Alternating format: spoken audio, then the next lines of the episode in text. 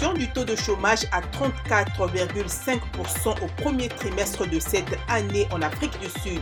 C'est la première baisse depuis près de deux ans, annonce ce mardi l'agence gouvernementale des statistiques. Quelques 370 000 emplois ont été créés entre le quatrième trimestre 2021 et le premier trimestre 2022 dans les secteurs des services communautaires et sociaux, l'industrie et le commerce.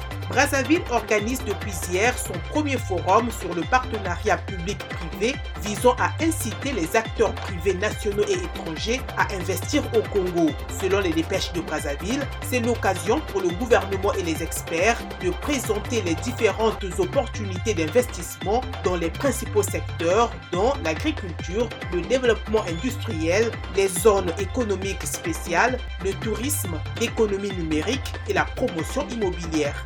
Pour terminer, les recettes de la tarification du carbone ont augmenté de près de 60% en 2021 par rapport à 2020 pour atteindre environ 84 milliards de dollars selon un rapport annuel de la Banque mondiale. Ces recettes constituent une source importante de fonds pour permettre de soutenir une reprise économique durable, de financer des réformes budgétaires plus larges ou d'investir dans les communautés locales dans l'objectif de favoriser la transition vers un avenir décarboné.